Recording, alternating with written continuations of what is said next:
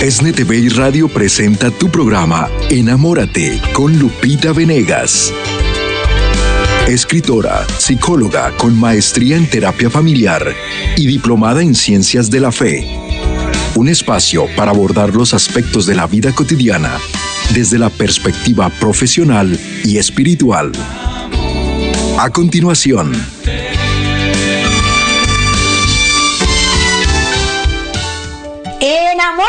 Familia bellísima del Sembrador. Súper, súper bienvenidos a esta emisión en la que te invito a mirar como Dios mira. Enamórate. El tema del día, véncete y ve por lo que verdaderamente quieres. Véncete y ve por lo que verdaderamente quieres. Hoy hablaremos de la fuerza de voluntad. Como todos nosotros estamos dotados con esta fuerza porque Dios la puso en todos los corazones en forma de semilla. Nosotros debemos hacer que florezca, que crezca ese árbol maduro y que podamos tener una muy buena fuerza de voluntad. ¿Qué es la fuerza de voluntad? La voluntad es esa capacidad que nos lleva a hacer el bien que queremos para nosotros mismos y para los demás. El que tiene fuerza de voluntad dice, dejo de fumar porque veo que es un vicio, que no me deja nada bueno, se lo propone y lo consigue. El que tiene fuerza de voluntad dice, yo voy a hacer ejercicio todos los días, me conviene, voy a moverme, mi cuerpo está hecho para el atletismo, para el movimiento, así es que a partir de hoy empiezo a hacer una rutina de ejercicio y va por ello. La voluntad nos permite hacer aquello que la inteligencia nos ha iluminado y nos ha dicho es bueno. Entonces la inteligencia encuentra la verdad y la voluntad va por el bien que nos presentó esa verdad. Bueno, hoy quiero partir de una carta que publiqué hace muchísimo tiempo cuando un chico de apellido Guerra, Arturo Guerra, me escribió acerca de una anécdota de eh, Juan Pablo I. Vamos a ver el Papa eh, de los 33 días, le llamaban, ¿no? Vamos a ver lo que le escribo. Véncete. He titulado este mensaje y con esto vamos a ir tratando de tejer el contenido del día. De manera que al final te convenzas que tú tienes voluntad en semilla, que hay que ejercitarla tal vez, pero tú la tienes, tienes esta facultad que es superior. Es una facultad que te da señorío sobre tus impulsos. Agradezco sinceramente a Arturo Guerra que la semana pasada me escribió conocedor de mi deseo para fomentar valores y virtudes a través de los medios y me compartió un mensaje enriquecedor. Gracias Arturo. Me comenta que el Papa de los 33 días, el Papa de la Sonrisa, en una de sus pocas audiencias públicas, contó esta historia. Un hombre selecciona el auto de su preferencia, decide comprarlo. El vendedor le recuerda que debe usar un tipo de gasolina y un tipo de aceite muy especial. El hombre responde que no lo hará. Él prefiere usar como combustible un poco de champán francés y como aceite solo mermelada de durazno. Caramba, responde el vendedor. Así quizás su coche no le va a llevar muy lejos. Si usted desea obtener el mayor rendimiento de su auto nuevo, deberá seguir las instrucciones del constructor. Se alargará la vida del motor y hará menos visitas al mecánico. El comprador sostiene con firmeza, yo he comprado el auto, es mío y hago con él lo que yo quiera. Juan Pablo I hablaba de la forma en que el hombre ha de disponer de su vida no puede llegar lejos cuando el gusto o disgusto es el único criterio de su acción. Lo que yo diga, como yo diga, si se me da la gana, si no se me da la gana. ¿Cuántas veces has dicho, déjenme en paz, yo hago lo que quiero, esta es mi vida, déjenme en paz? Cuidado con eso. La mayoría de los asesinatos de menores de 12 años son perpetrados por padres o padrastros. Qué cosa tan fuerte, ¿eh? En la mitad de los casos, las palizas mortales las imparten con el argumento de que el niño le estorbó. El niño ensució los pañales otra vez o estaba demasiado llorón. El niño lo desesperó. Las demandas familiares ascienden y reflejan violencia extrema dentro de los hogares. Existen cada vez más emociones fuera de control. Daniel Goleman, en su libro La inteligencia emocional, afirma que quienes no tienen autodominio, dominio propio, padecen una deficiencia moral. Padecen de la capacidad de controlar el, impulso. No tienen esta capacidad. Y esta es la base de la voluntad y del carácter. Fíjate, aquellos que carecen de dominio propio no pueden desarrollar su fuerza de voluntad y su carácter.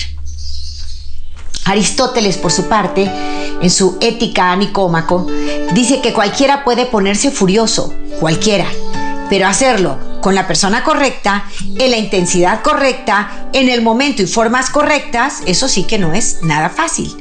¿Te acuerdas cómo Cristo en una ocasión se enojó con los que estaban vendiendo ahí en el atrio de la, del templo? Dijo, están convirtiendo la casa de mi padre en una cueva de ladrones. Estaba enojado verdaderamente. Bueno, hacerlo de la forma correcta no es nada fácil. Todos, todos, todos nos enojamos, todos tenemos sentimientos negativos, nos impacientamos, absolutamente todos los seres humanos. Llegamos a perder el control. ¿De qué depende nuestra reacción? De la forma explicativa que adoptamos frente a los acontecimientos. Si yo me digo a mí mismo, es que este me quiere ver la cara de tonto, yo voy a reaccionar con muchísimo coraje. Pero si yo me digo a mí mismo, esta persona no sabe hacer las cosas, se equivocó, tiene prisa, en fin, explico, entonces yo no me enojo, ¿verdad? ¿De qué depende nuestra reacción? Fíjate, de la forma explicativa que adoptamos frente a los acontecimientos. La forma en que tú te cuentas la realidad. En mi libro de Sin Límites, que te lo recomiendo mucho, hay una sección sobre el manejo de sentimientos. Y, uno de los principios es, la realidad es la que es y tú te la cuentas. La realidad es la que es y tú te la cuentas. Las palabras que tú uses para describir la realidad van a determinar tu estado de ánimo. Si tú dices, se echó a perder el día, está nublado, ya no voy a poder hacer nada, qué horror, qué mala suerte, o te estás diciendo estas cosas negativas, te vas a sentir súper incómodo. Pero si tú dices, hoy el día se nubló, cambio de planes, no puedo ir a tomar el sol a la, playa, pero apenas puedo hacer algo muy divertido con mi día. Si hoy se nubló, será que necesitamos menos sol este día, así es que adelante, ¿no? Si pensamos, mi mujer y mis hijos son míos y hago con ellos lo que quiera, nuestra reacción será diametralmente opuesta a la que generaría otro pensamiento. Si tú dijeras, mi mujer y mis hijos son lo más sagrado que Dios me ha concedido, me los ha confiado a mí. Estoy aquí para servirles, para procurar su bienestar. Hago uso de mi autoridad en beneficio de ellos porque los amo. Qué diferente, ¿no es cierto? Me pertenecen, hago lo que quiero con ellos, están para atenderme. Esa es una forma de pensar respecto a tu familia. Están aquí porque Dios me los confió, son sagrados y los voy a cuidar. Es otra realidad.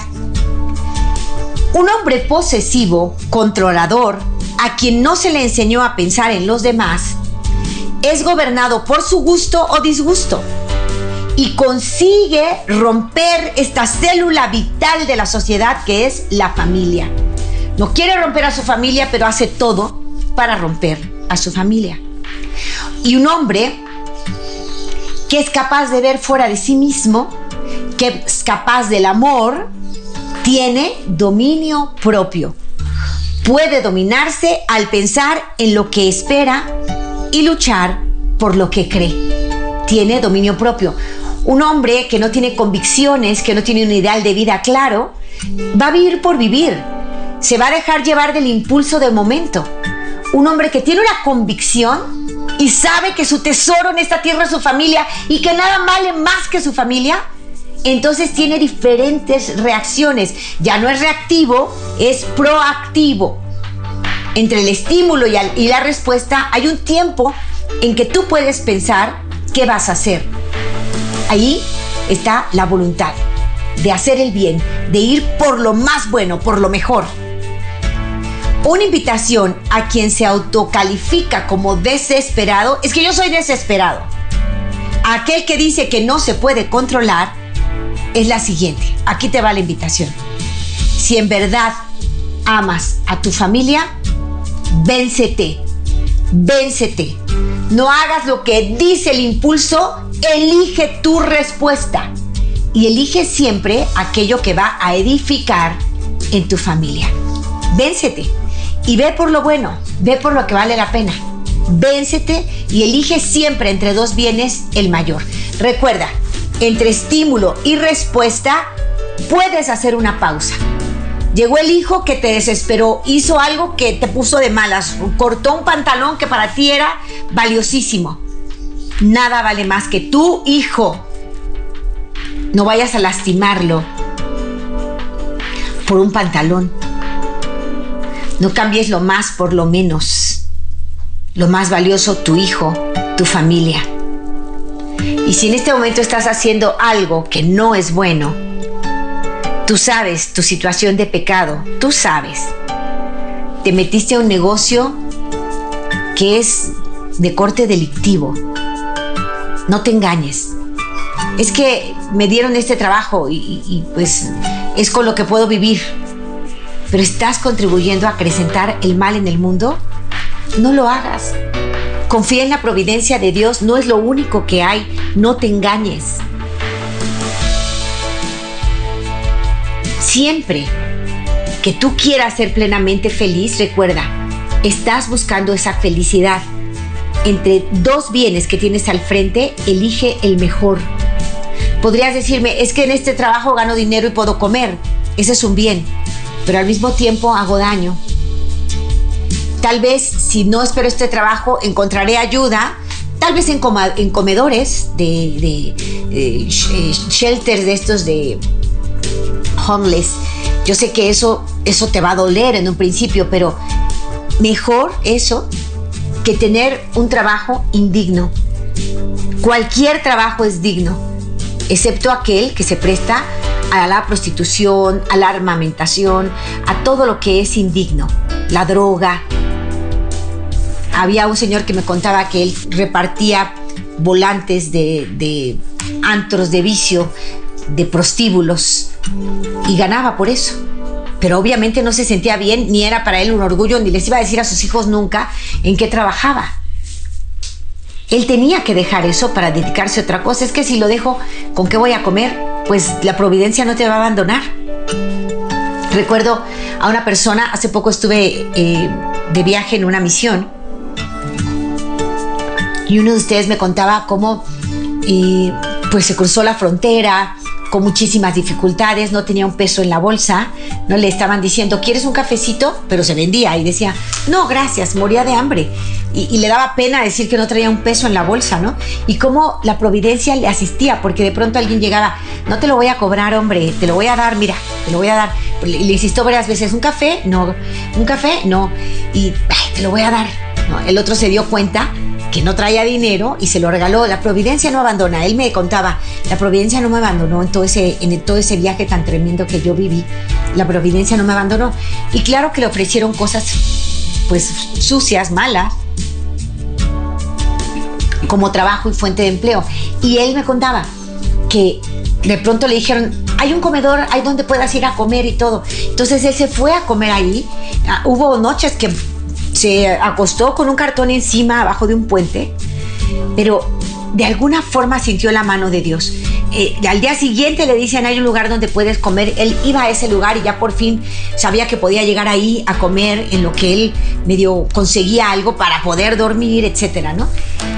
Dice que muchos años después, muchos años después, se dio cuenta que era un shelter para homeless, homeless ¿no? Que era un lugar para, para indigentes después de muchos años se dio cuenta de dónde había comido y cómo la providencia no le había abandonado nunca. Después de unas semanas de batallar muy duro, consiguió un trabajo, en fin, ha hecho una vida que hoy ya tiene pues eh, una casita, eh, una casita de campo, eh, le va muy bien, ha podido ayudar a sus hermanos, ha estado muy bien.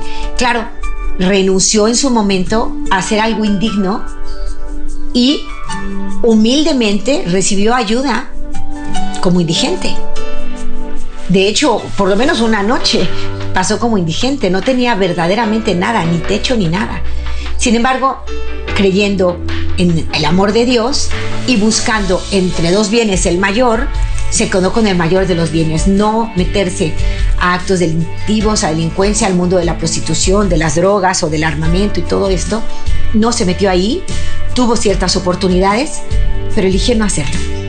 Y hoy es un hombre satisfecho con su vida, que ha logrado cosas, que ha sentido siempre la presencia de Dios en su vida. Qué bueno, ¿no? Véncete significa ve por lo que conviene, no por lo que es inmediato o práctico, aunque te hunda. Ve por lo que conviene, busca la luz, busca la verdad. ¿Eso que tienes enfrente es bueno? Sí, porque me va a dar de comer, me van a pagar, pero hace el bien, no destruye a los demás, te da dignidad, hablarías con orgullo de lo que estás haciendo. Si no es así, renuncia. No es bueno y no te edifica, te destruye aunque de momento aparentemente te, la respuesta sea, pero de esto voy a comer, pues mejor no comer que entrar en algo indigno. Véncete y haz lo correcto. Recuerdo también una enfermera que me contaba lo duro que estaba haciendo para ella, porque era de las mejores, la del mejor carácter, la más entregada, con una gran vocación, pero de repente le dijeron que tendría que participar en abortos. Ella dijo, ustedes saben de mis convicciones, yo no puedo participar en abortos. Y un médico, pues con mucha frialdad, le dijo, pues te quedas sin chamba.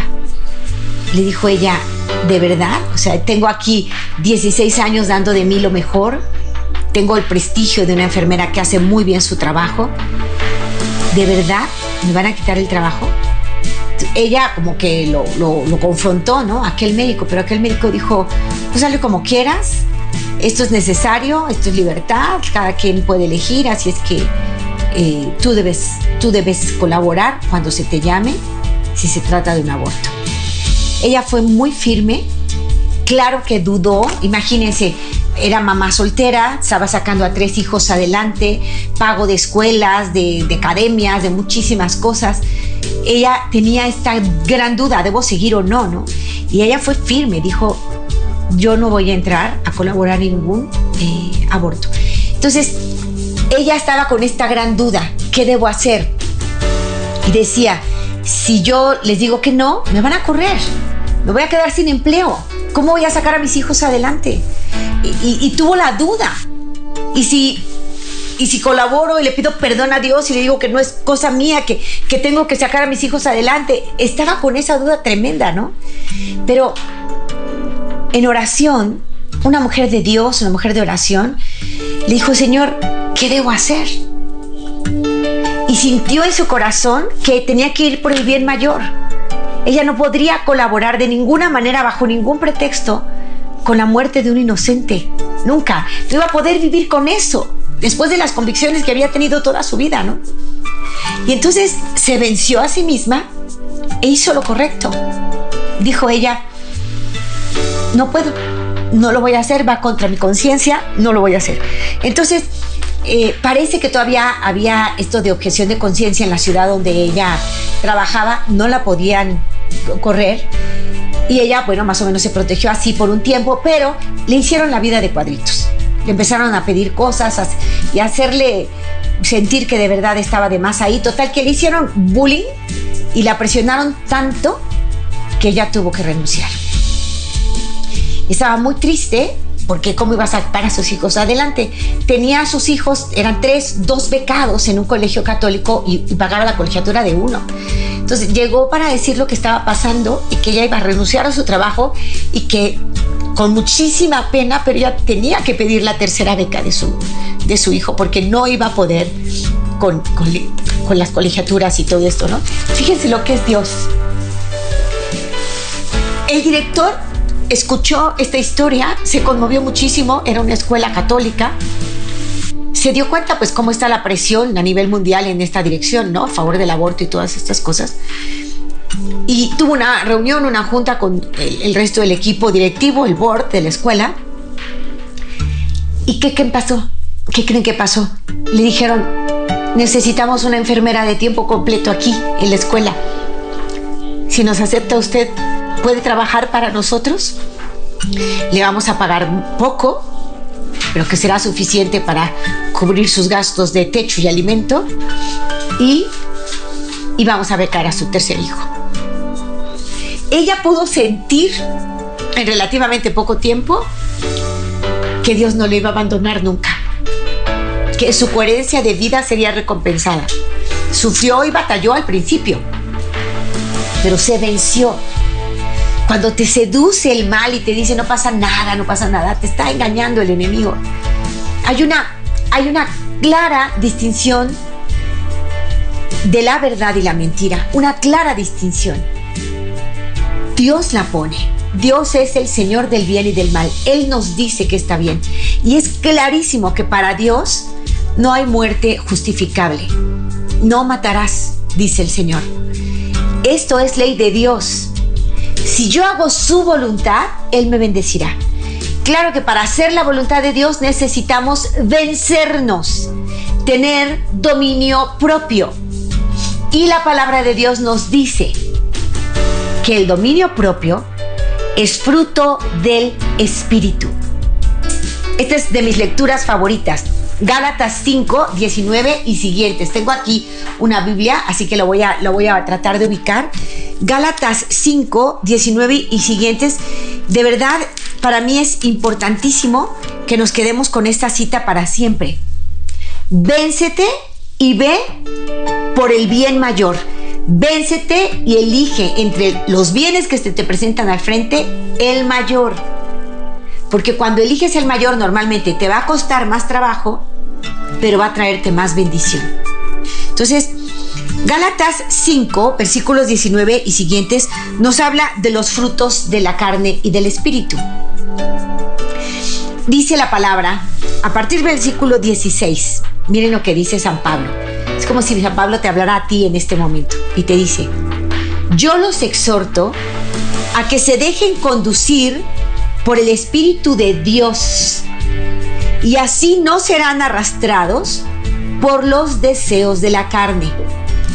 Los exhorto a que se dejen conducir por el Espíritu de Dios y así no serán arrastrados por los deseos de la carne. Esto es véncete. No hago lo que se me antoja ahora, hago lo que Dios me pide. Dios ante un hijo me pedirá siempre paciencia. No desesperen a sus hijos para no desalentarlo, ¿se acuerdan? Entonces, Dios me pide paciencia con mi hijo, Dios me pide respeto para mi esposo, Dios me pide fidelidad para él. Bueno, cuando elijo lo que él me pide, no me dejo arrastrar de los deseos de la carne. Los exhorto, dice Pablo, porque la carne desea contra el espíritu y el espíritu contra la carne. Ambos luchan entre sí y por eso ustedes no pueden hacer todo el bien que quieren. Pero si están animados por el Espíritu, ya no están sometidos a la ley de la carne. Si están animados por el Espíritu. Las obras de la carne son fornicación, impureza, libertinaje, idolatría, superstición, peleas, rivalidades, violencias. Y las obras del Espíritu, por el contrario, amor, alegría, paz, generosidad, amabilidad, bondad, confianza, mansedumbre, y dominio propio. Me encanta que acaba diciendo y dominio propio. Véncete. No más violencia en tu casa. Véncete. No más infidelidades con los que amas y mucho menos con Dios. Véncete y bendice tu vida, eligiendo siempre entre dos bienes el mayor, el bien que Dios quiere para ti y los que amas. Voy a irme a una pausa, vuelvo después de ella. Te recuerdo que este programa lo haces tú y en la siguiente parte, sin tus preguntas, no hay programa.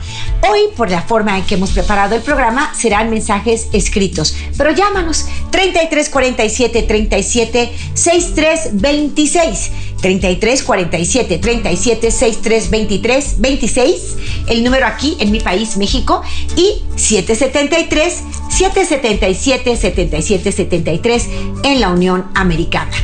Llámame, déjame tu mensaje por escrito y en el siguiente bloque hacemos el programa contigo. Vuelvo, hay que mirar como Dios mira, enamórate. En unos momentos regresamos a Enamórate con Lupita Venegas.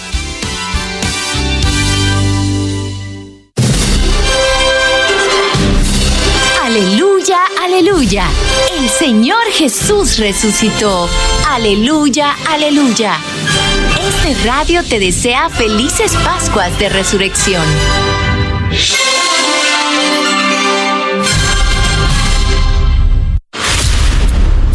Superar mis miedos.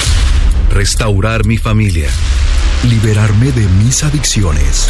Sanar de mi enfermedad todo, absolutamente todo, lo puedo en Jesús Eucaristía que me fortalece. Te invitamos al Congreso de Oración 2022, sábado 30 y domingo 31 de julio, en el Centro de Convenciones de Los Ángeles.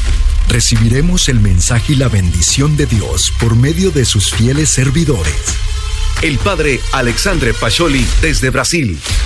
De Mexicali, el padre Ricardo Campos y de Los Ángeles, California, el padre Mario Torres. Nos acompañará Marangeli González, cuyo testimonio de conversión comprueba que para Dios nada es imposible. Y estará compartiendo también con nosotros un hombre que fortalecido por su fe consagró su vida para llevar almas a un encuentro con Jesús Eucaristía. Noel Díaz para alabar a nuestro Padre Celestial. Desde Arizona, Jesse de Mara. Y desde Los Ángeles, Grupo El Sembrador.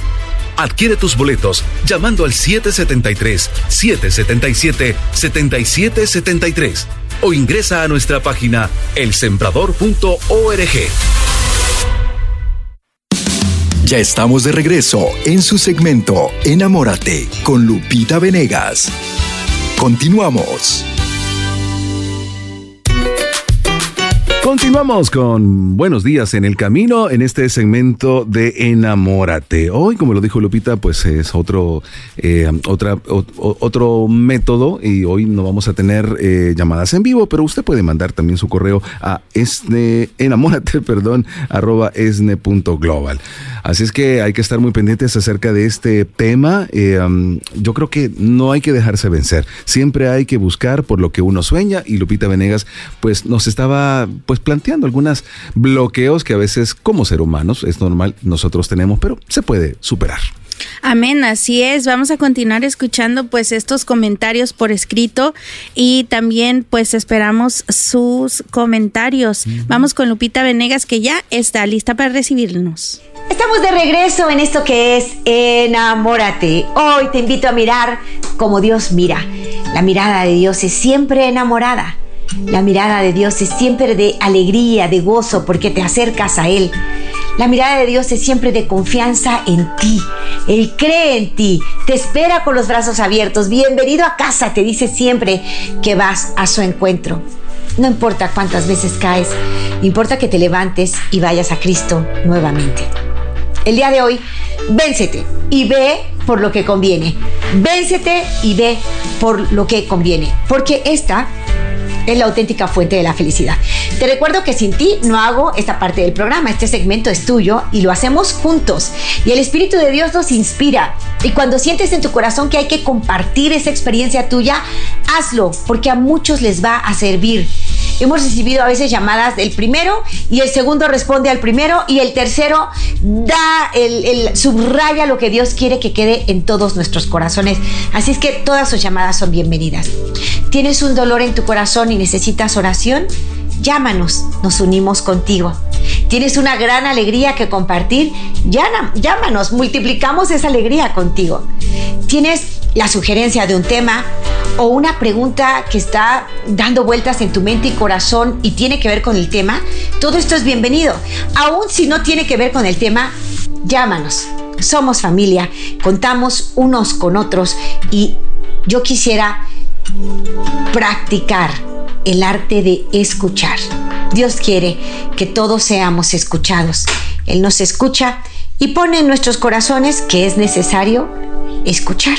Así es que yo con mucho gusto escucho tus inquietudes aquí. Tengo ya algunas de sus llamadas. Carolina, Carolina Velázquez, gracias, gracias por estar en el sembrador.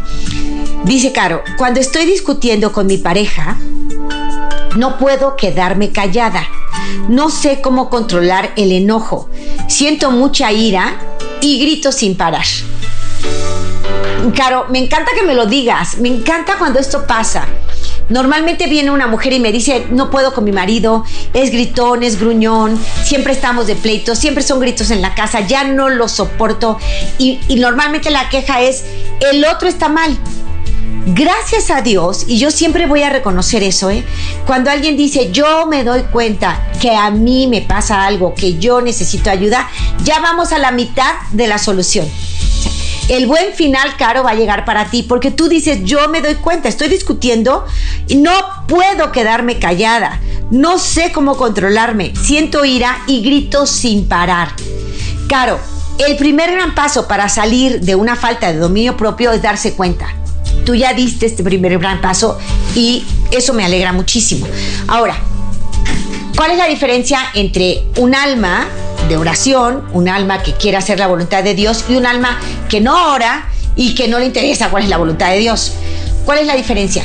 El alma de oración se preocupa de salir de una situación no deseada por Dios. No puedo parar de gritar y quiero parar de gritar. El alma de oración se preocupa y por eso buscará la ayuda y por eso la encontrará. El alma que no ora no busca ayuda. Dice, así soy yo y háganle como quieran. Y esto se llama cinismo. Y yo he dicho en otras ocasiones que el infierno está para los cínicos, ¿no? Eh, suena muy fuerte, pero bueno, sabemos que hay un infierno, Cristo habló de él.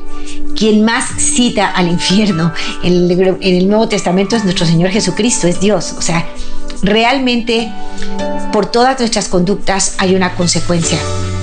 Todas nuestras conductas tienen un eco en el cielo, en la eternidad, también en el infierno. Entonces, cuando yo me doy cuenta que estoy haciendo algo que no agrada a Dios, que no me hace bien, que no hace bien a nadie, en ese momento hago conciencia de que esto que estoy viviendo no es el llamado de Dios, no viene tampoco de Él. Entonces hago conciencia. Hay un ente interesado en que mi alma no esté eternamente en el cielo, sino eternamente en el infierno.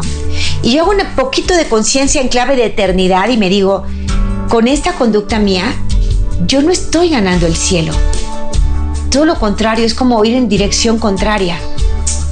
Y no quiero.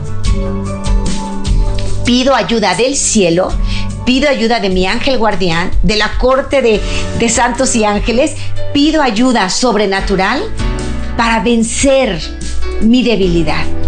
Yo me dejo llevar, no me estoy venciendo. Yo me dejo llevar del coraje y entonces hago aquello de lo que después me arrepiento. Entonces, ahorita que me estoy dando cuenta que me estoy dejando llevar del coraje, en ese momento te recomiendo actuar a nivel físico, emocional y espiritual. Físicamente, ¿qué hacer? Respira hondo, detente, detente y respira hondo. Haz 4 a 7 inspiraciones profundas. Inspira profundo, sostén el aire y suelta despacio. En ese momento que estás enojada, que te das cuenta, detente y di, físicamente me voy a ayudar, no voy a dejarme llevar del coraje. Respira hondo. Dicen que una técnica muy buena es apretar muy fuerte tus manos, pero llevarlas atrás de la espalda. Es algo que neurológicamente está demostrado que ayuda como a tu cerebro como a desconectarse de ese de esa río de coraje, ¿no? Tienes coraje, tú aprietas tus manos fuerte detrás de tu espalda. Respiras hondo de 4 a 7 veces, hazlo. En nivel físico, estás ayudando a controlar tu enojo. A nivel físico estás ayudando a controlar tu enojo. Esto es otra cosa que puedes hacer es alejarte del lugar en el que te encuentras, caminar hacia otro lado, pegarle a una pera loca, ¿no? No, no rompas tu mano en una pared, aunque esa es una tendencia, pero no. Pero salir del donde estás también te puede ayudar, respirar hondo, llevar tus manos atrás. Eso es a nivel físico. A nivel emocional, trae un gancho a tu memoria, siempre se los he recomendado, el gancho es un recuerdo muy positivo, tenlo a la mano, un recuerdo muy bello de tu, de tu vida, tráelo a la mano para que en ese momento que estás respirando, a nivel emocional, dejes de estar pensando, este es un idiota, este me hizo, este, deja de pensar en eso y empieza a pensar en aquel momento alegre de tu vida en tus 15 años, en, esa excursión bonita, el primer beso, qué sé yo. Eso bonito, tráelo a tu mente, es un gancho, emocionalmente controlas la idea virus que se está reproduciendo en tu mente, estás controlando, y espiritualmente haz una jaculatoria poderosa. Justo juez, justo juez, pon mi alma a tus pies, por ejemplo. Jesús, ven a mí. Jesús, manso y humilde de corazón, enséñame a ser como tú. Jesús, manso y humilde de corazón, entra en mi corazón y dame humildad. Señor, quiero ser manso como tú. Es la tercera ayuda espiritual. Bajar la corte celestial a que te ayude. De verdad funciona. Virgen purísima, dame tu carácter. Virgen purísima, dame tu dulzura. Virgen purísima, no permitas que el enojo me saque de mí.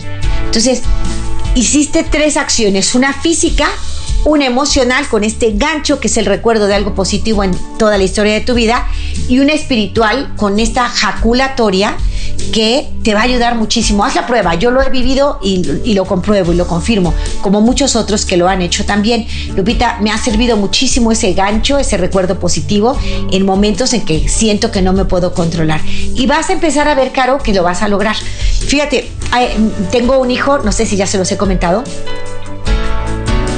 que esquía, hace wakeboard, es una, disciplina muy bonita de, esquí, en el que van en una tabla, atrás de una lancha esquiando y eh, hacen piruetas. Es una cosa fantástica. Tú ves volar al que va ahí esquiando, es precioso. A mí yo me fascino de ver a mi hijo haciéndolo.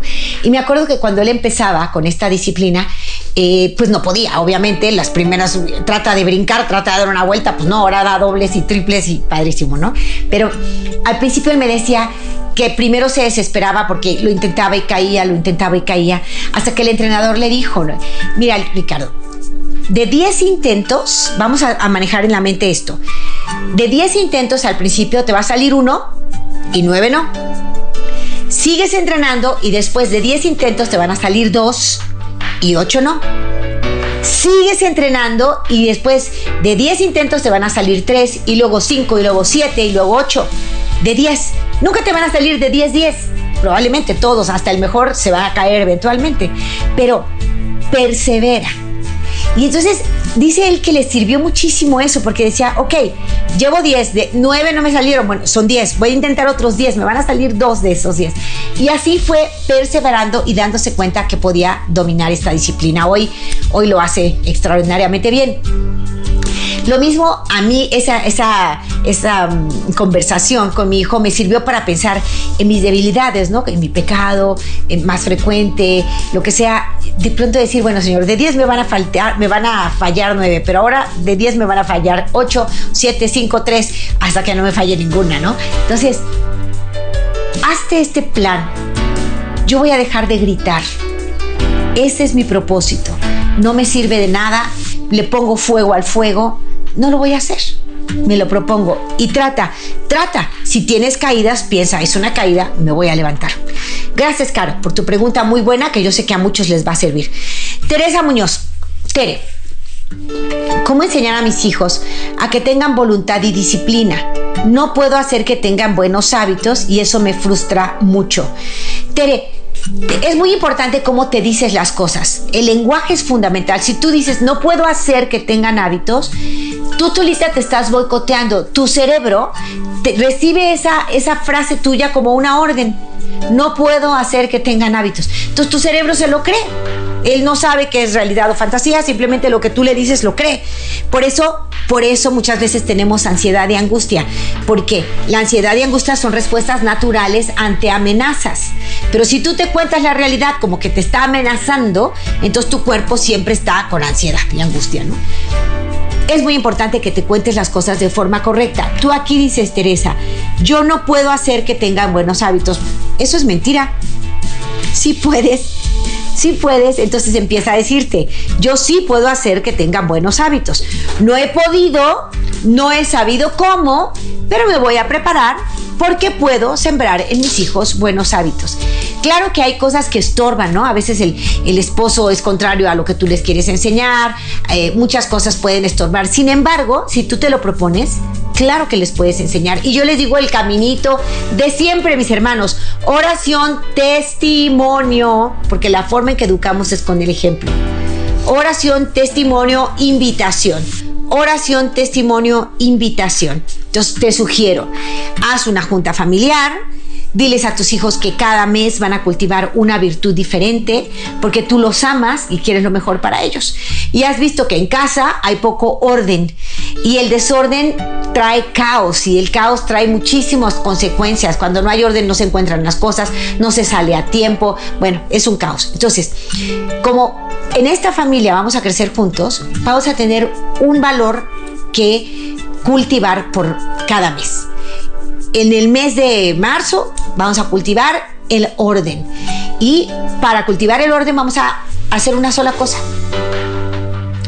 La ropa sucia va en los botes de ropa sucia. Este, la, hora de hacer la cama es 8 de la mañana antes de salir a la escuela.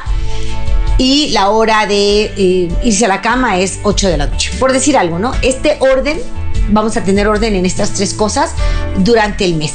Y hablas con ellos y das el ejemplo. Cada uno se va a dormir a la hora que debe dormir, cada uno eh, va a poner la ropa en su lugar, eh, en fin, lo que tú hayas propuesto lo vas a vivir tú en primer lugar y vas a eh, proponer a tus hijos un cambio. Hazlo de forma propositiva, alegre, diciendo que te importan, que los quieres y que hay valores que hay que cultivar. A lo mejor ellos te dicen, mamá, hay que cultivar el valor de la sonrisa y el respeto, porque tú estás siempre de malas y nos gritoneas. A lo mejor te dicen eso y tú dices, va, vamos por esos sonrisa y respeto. Y todos lo practicamos empezando por mí. Va, estoy con ustedes, porque todos estamos creciendo juntos, somos una familia, somos un equipo y crecemos juntos. Entonces, ¿qué virtud quieren que yo tenga? Ah, pues de esa vamos a practicar todos. ¿Qué virtud quiero yo que ustedes tengan? ¿Qué virtud quiere papá o qué quieren que, papá tenga esta virtud? Pues que no nos grite, que nos respete, que, ah, pues eso. Entonces, a practicar virtudes en casa. Yo te recomiendo que lo hagas. Hay muchos métodos, formas, libros, películas, canciones que te pueden ayudar. Te recomiendo que vayas a una librería católica y busques materiales educativos para niños y adolescentes. No sé eh, qué edad tendrán ellos, pero creo que son pequeños por lo que me dices aquí. Entonces, hay mucho material para sembrar valores en los hijos que te recomiendo. Vete a librerías católicas, a la sección de niños y busca aquellas historias, cuentos, actividades, juegos que sean para sembrar valores en los hijos. Muy bien, Tere, muchas gracias. Y Ramiro, me dice Ramiro Cruz, yo quiero dejar de beber. ¡Wow! Es muy difícil vencerme. Tengo deseos de hacerlo, pero no puedo. ¿Qué consejo me das? Ramiro, me encanta lo que me dices y claro que tenemos que hacer muchos programas en este tema. Qué bueno que quieres dejar de beber. En este caso, en el caso de las adicciones, beber em, alcohol, consumir drogas, em, la violencia en exceso, en extremo, bueno, en estos casos, el sexo banalizado, cuando hay una adicción, o sea, cuando ya es desbordado y tú no controlas, quiere decir que tú ya eres esclavo del alcohol, que ya no puedes, quiero dejarlo, pero no puedo, quiero dejar esto, pero no puedo. Bueno, cuando eso sucede, necesitas ayuda. No creas que solo vas a poder. Yo te diría también que actúes en estos tres niveles. Somos cuerpo, alma y espíritu, dice San Pablo, y hay que actuar en todos los niveles. Eh, a nivel de cuerpo conviene hacerte un diagnóstico con un médico que te diga, no sé, cuál es tu nivel en sangre, porque, y, que sepas que si hay una dependencia, puede haber una química cerebral involucrada. Hay una dependencia y te harán algunas recomendaciones que convenga que tomes en cuenta. Un examen médico, psiquiátrico, psicológico emocionalmente encontrarte con personas que estén en lucha por dejar el alcohol te va a servir muchísimo. Cuando tú te encuentras con ellas vas a ver cómo detrás de un alcoholismo, hay una serie de dolores emocionales que sanar. Hay una historia que contar y cuando la cuentas en el grupo adecuado, con la orientación adecuada, tú te va sanando de esas heridas. Tú tienes heridas abiertas, infectadas, que te hacen beber alcohol para olvidar, ¿no? Pero si tú las cuentas en un ambiente apropiado, esas heridas cicatrizan y queda la cicatriz ya, pero no te duele. Entonces ya no tienes tanta necesidad de la sustancia para aliviar el dolor. Normalmente eh, el consumo de una sustancia que te está esclavizando es una forma de aliviar un dolor que no ha sanado, que está infectado. Entonces, emocionalmente acudir a un grupo que te dé apoyo no tengas miedo de acudir a un grupo, búscalo. Que, que no te has sentido a gusto, has sido alguno, si no te has sentido a gusto, busca otro hasta que te sientas a gusto. Pero ese grupo te va a ayudar muchísimo. Entonces, busca esa ayuda. Y espiritualmente, hermano, preséntate frente al Santísimo Sacramento, pasa un buen rato frente a Él, porque Él tiene poder. Estar frente al Santísimo Sacramento es permitir que Dios entre en ti y moldee tu corazón entra, no sé orar, no sé qué decirle, pues no le digas nada. Ve y preséntate y dile, aquí estoy, por favor ayúdame, aquí estoy, renuévame, mi vida ha sido difícil, te necesito. O sea, sé muy sincero, visita el Santísimo Sacramento, si es posible para ti hacer una buena confesión, comunión sacramental, todos esos son medios. Acuérdate que tu, que tu ayuda debe ser integral, no es solo el encuentro con Dios, es básico, pero no es solo el encuentro con Dios, no es solo el apoyo del grupo, es fundamental, pero no es solo el apoyo del grupo, y no es el apoyo médico, son las tres cosas. Busca ayuda en las tres esferas. Déjate ayudar, déjate querer. Tú crees que ya nadie te quiere en casa. Hay quienes se interesan por ti, quienes no han sabido cómo ayudarte y a veces te dicen ya no sé qué hacer, pero te quieren. Si tú emprendes dando el primer paso, créeme, vas a estar bien. Para Dios nada es imposible y tú, hermano mío, vas a estar bien. Un fuerte abrazo, Ramiro. Ponte en las manos dulcísimas de Dios y haz tu parte. Haz tu casi nada que Dios hará su casi todo. Yo debo despedirme, les agradezco en el alma, les abrazo fuertemente y les invito como siempre a mirar como Dios mira. Hermano mío, hermana mía, déjate querer y enamórate.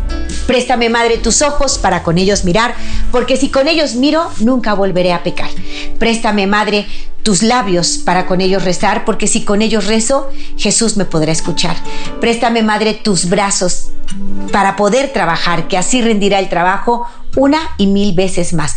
Préstame, Madre, tu manto para cubrir mi maldad, pues cubierta con tu manto al cielo he de llegar. Préstame, Madre, a tu Hijo para poderlo yo amar, que si me das a Jesús, ¿qué más puedo yo desear? Y esa será mi dicha por toda la eternidad. Amén. Hasta pronto familia. Enamórate. Este fue su segmento Enamórate con Lupita Venegas, de lunes a viernes a las 8 de la mañana, dentro de Buenos Días en el Camino.